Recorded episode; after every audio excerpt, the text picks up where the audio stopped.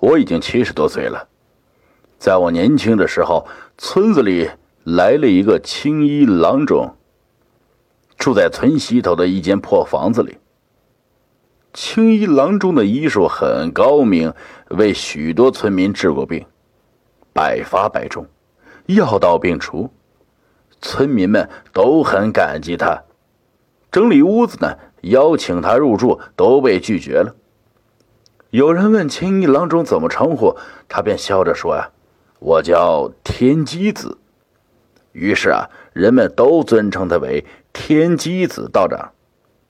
天机子道长早上替村民们看病，吃过早饭，就挎着搭链，拿着斧头，去山上挖药。到了晚上的时候，天机子就会坐在一把椅子上，给乡亲们讲一些道家的养生术。村民们都是一些大老粗，斗大的字不认识一箩筐，又怎么能听得懂天机子道长的养生术呢？不过，就算村民们听不懂，他还是会不厌其烦的讲。大家相处的时间长了。有的村民就跟天机子说呀：“道长啊，你医术那么高，除了医术啊，你会神仙术吗？”天机子哈哈笑着说：“神仙术啊，倒不会，就是会一点点的天机术。不过都是些雕虫小技，上不了大雅之堂。”村民们得寸进尺说道：“哎，道长。”我们都是一些山野村夫，没见过什么世面，更别说什么天机术了呀。道长啊，你能不能弄个天机术，让我们这帮山野村夫也开开眼界？天机子道长又哈哈笑着说：“既然乡亲们这么抬举我，我又怎能扫大家的兴呢？不过晚上太黑，看不清楚。”不如这样，等明天天亮，你们再过来，我略施天机术，让乡亲们看看。第二天，天机子道长要表演天机术的消息在村子里传开了，村民们像潮水一般涌向道长的小屋。天机子让大家围成一圈，自己坐在人圈的中间。摆了一张桌子，桌子上放着一个大木头箱子。天机子道长呢，哈哈笑着对乡亲们说：“我给大家表演一个鞋子上树的法术吧。”围在前排的村民笑了：“道长，这里又没树，你怎么表演鞋子上树啊？”道长哈哈大笑啊：“既然没有树啊。”我变出一棵树来，不就可以了吗？天机子道长一屁股坐在地上，抬手把腿上的绑腿带解了下来。他从木箱里拿出一把漂亮的剪刀，把绑腿带的一头剪开，然后对着绑腿带叽里咕嘟说了一阵儿。话音刚落，那条绑腿带竟然像个人一样，然后直立了起来。天机子道长围着桌子走了一圈，那根直立的绑腿带就跟在他后面，也走了一个圈。天机子道长忽然转过头，怒瞪着直立的绑腿带，骂道：“你这个不听话的东西！我让你变成一棵树，你竟然跟着我走，看我打断你的腿！”说着，把直立的绑腿带按倒在地，抬手就是一阵猛揍。天机子道长停住手，又对着绑腿带说道：“再不变，我还揍你！”绑腿带似乎很害怕呀，立刻旋转起来，越转越快。忽然，一道强光闪过，大家急忙闭上眼睛。当大伙再次睁开眼睛的时候，那条绑腿带已变成一棵参天大树，雄赳赳气昂昂，挺立在人圈中间。村民们傻了眼，要不是亲眼所见，打死也不相信世上竟然有这等稀奇的事情发生。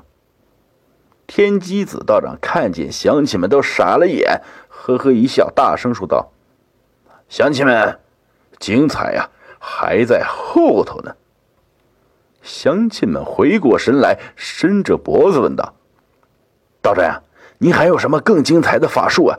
赶紧弄出来，让我们开开眼界。”天机子道长依旧笑着说道：“乡亲们，心急吃不了热豆腐，要看精彩的天机术，咱们慢慢的来。”天机子道长走到大树前，对着大树说道：“我要表演鞋子爬树的法术，你全身都是叶子，乡亲们看不清楚啊！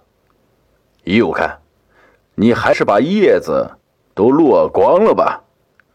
话音刚落，只见满树的叶子就不断的往下落，不到一盏茶的功夫，叶子已经是落了个精光。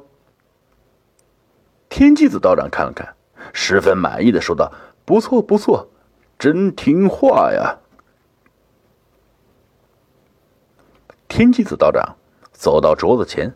打开木箱，从里面取出一双绣花鞋。这时，有一个找茬的村民笑着说：“哎，道长，还是用咱们的鞋子吧。你拿的是女人的鞋子，咱们不喜欢看呢。”说完，把脚上的鞋子脱下来，丢给了天机子道长。天机子道长一抬手接住鞋子，闻了一闻，做出一副奇怪的表情，说道：“哎呀，好臭的鞋子呀！”你这是几年没洗脚了吧？乡亲们听了，哈哈大笑起来。丢鞋子那个村民羞的是满脸通红，恨不得呀找个地方钻进去。道长拿着那双臭鞋子，连续做了几个奇怪的表情，才叽里咕嘟念起来。大伙儿也没听清楚，道长念的是什么。片刻。只见那双臭鞋子忽然从道长的手上跳了下来，很有节奏的走到那棵光秃秃的树下，停住了。天机子道长走过去，大声说道：“臭鞋子，当着这么多的乡亲，你可不要让我出丑啊，否则我用鞭子抽你！”那双破鞋子依旧停在树下，一动也不动。天机子道长非常生气，走到木箱前，从里面拿出一根长长的鞭子，走到臭鞋子面前，就是一动猛抽猛打。那双臭鞋子终于撑不住了，围着光秃秃的树干跑了起来，可就是不上树啊！天机子道长脸都气绿了，围着树干追着臭鞋子抽打，追打了三圈，臭鞋子。终于是沿着树一丁点一丁点的往上爬，显得是十分疲倦啊！天机子道长拉长了脸，大声呵斥：“爬快点要不然我还抽你！”那双臭鞋子显得很害怕，加快了步伐，大约一袋烟的功夫，臭鞋子爬到了树顶上。天机子道长又对着臭鞋子说。赶快从树顶上爬下来！扑通一声，臭鞋子直接从树顶上跳了下来，跑到它的主人身边。这时，天机子道长哈哈大笑啊，希望刚才的雕虫小技啊，能给大家带来欢乐。说着，对着那棵光秃秃的大树比划了两下，那棵大树忽然变回了绑腿带。天机道长。捡起绑腿带，重新绑在腿上。第二天一直没见到天机子道长的身影，乡亲们觉得不对劲，跑去小屋看时啊，里面空空如也。这件稀奇古怪的事情虽然已经过了几十年，但是每次想起来，总感觉好像就发生在昨天。